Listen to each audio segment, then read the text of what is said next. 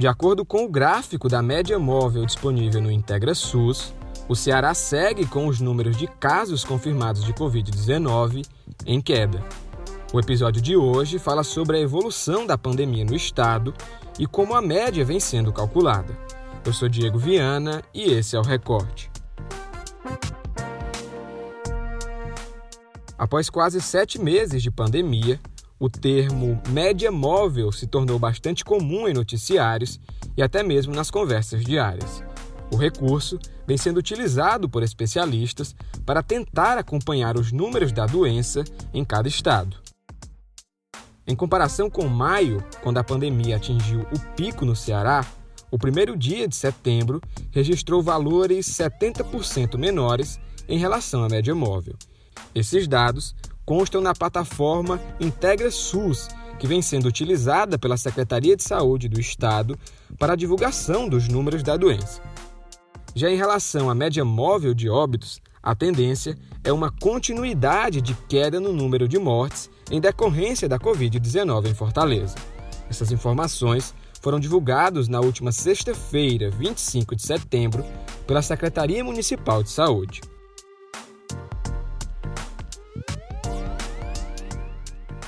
Os indicadores relacionados a óbitos causados pelo vírus começaram a cair a partir da última semana de maio e seguiram em desaceleração até entrar em estabilidade no mês de julho. Mesmo com o cenário favorável, os cuidados para manter as médias baixas seguem. A atenção agora é com o período eleitoral. O Ministério Público do Estado já emitiu avisos para os diretórios políticos atuantes no Ceará seguirem todas as recomendações sanitárias durante as campanhas. O documento orienta que, diante de qualquer agravamento nas taxas de transmissão do vírus, bem como endurecimento das medidas de isolamento, os partidos deverão imediatamente rever os seus planos de atividade para se adequar ao novo cenário. E para trazer mais informações sobre a situação da pandemia no estado, o Recorte recebe hoje o repórter do O Povo Online, Leonardo Maia. Oi, Leonardo, seja muito bem-vindo ao Recorte.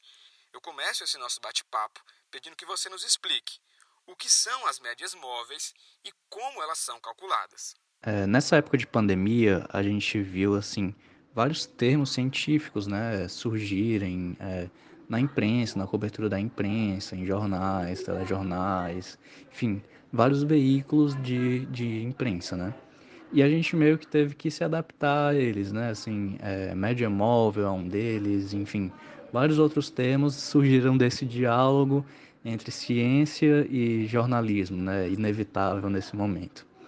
Mas vamos lá, a média móvel, ela é um termo usado pelos cientistas para tentar fazer um acompanhamento mais próximo, assim, mais preciso, digamos assim, do número de casos confirmados da Covid-19.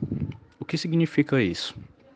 Por meio desse acompanhamento, é, os cientistas ele acompanham períodos determinados. Por exemplo, é, na Secretaria de Saúde do Estado do Ceará, ela acompanha períodos de sete dias de casos confirmados.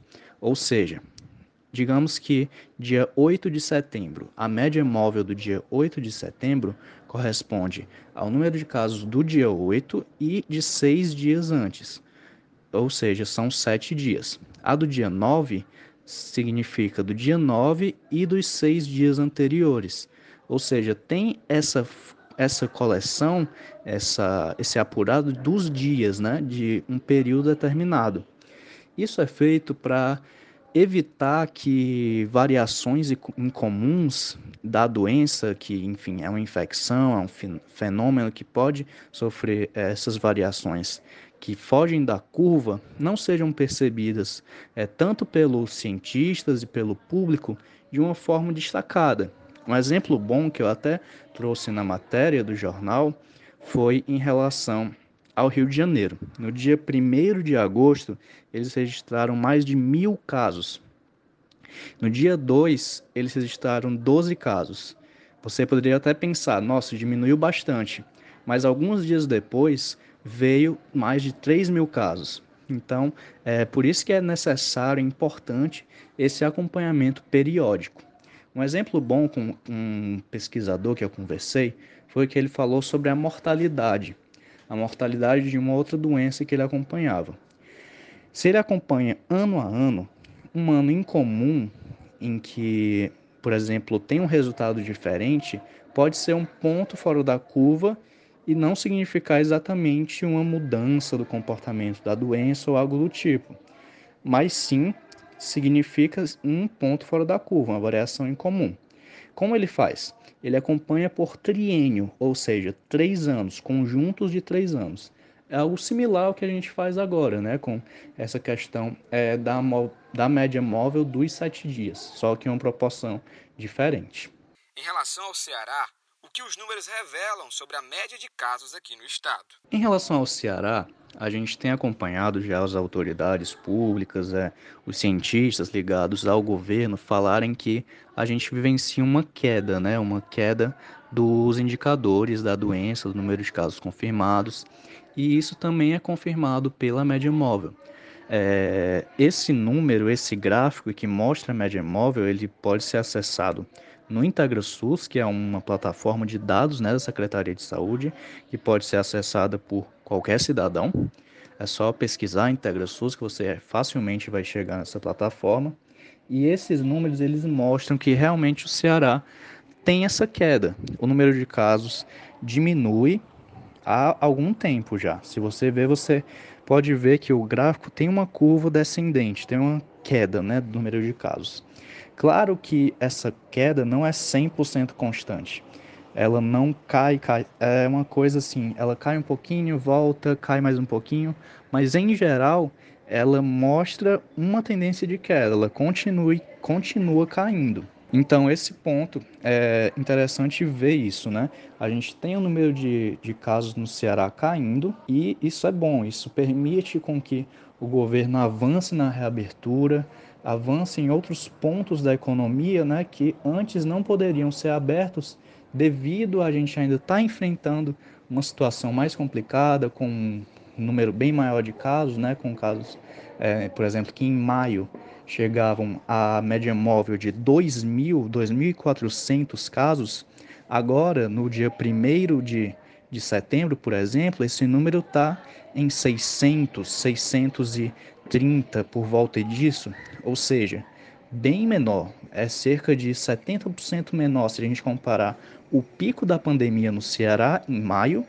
com o número dia 1 de setembro. A gente pega sempre um número, a gente está no dia já fim de setembro, começo de outubro, né? A gente pega sempre esse número mais afastado, porque a gente sabe que os testes demoram um pouco para sair, né? Então, se a gente pegar um número muito recente, não é a comparação assim devida. Mas se a gente faz essa comparação com o dia primeiro, já com o pico, já dá para fazer uma boa comparação.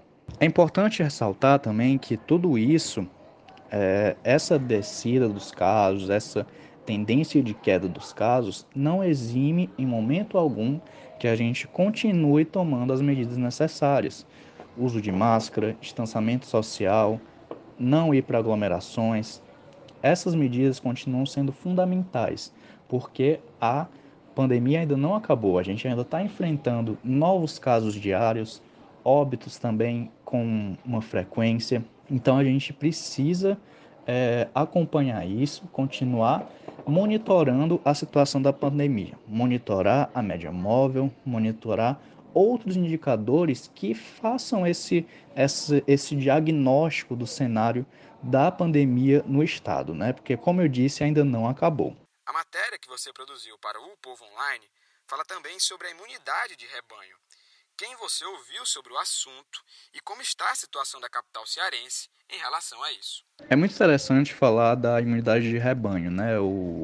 Para falar sobre isso na, na matéria, a gente eu acompanhei um artigo feito pela professora Tereza Magalhães, do Departamento de Enfermagem aqui da UES, né, Universidade Estadual do Ceará. E ela fala que o Fortaleza, especificamente, esse estudo que ela fez foi em relação à Fortaleza, ainda está distante de alcançar a imunidade de rebanho. O que seria essa imunidade de rebanho? Né? Seria um número de pessoas determinado ter imunidade ao vírus e assim diminuir a transmissão. diminuir muito essa questão é, de como o vírus é, se espalha pela sociedade, pela população da cidade. Ela fez uma estimativa que seria é, preciso 26,7 pessoas fortalezenses, é, a população de Fortaleza, 26,7 da população de Fortaleza, terem essa imunidade. E como isso é possível? Ou através da vacina, que a gente ainda não tem, ou através da própria infecção. E essa é uma questão que ela pontua. Isso equivaleria a mais de 700 mil pessoas.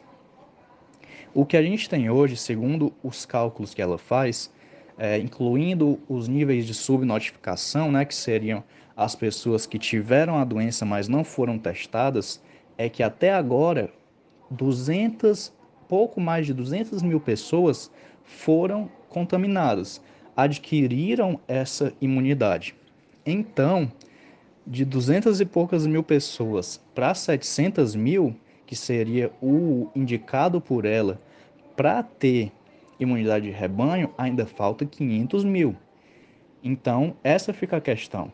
A gente quer que mais 500 mil pessoas é, se contaminem com o coronavírus ou a gente vai continuar mantendo os cuidados, é, as medidas preventivas para esperar uma vacina, que seria uma solução é, mais eficaz para ter essa imunidade é, que, a, que a imunidade de rebanho necessita, né? Ou realmente essas 500 mil pessoas precisariam ser infectadas, que eu acho que não é plano de ninguém.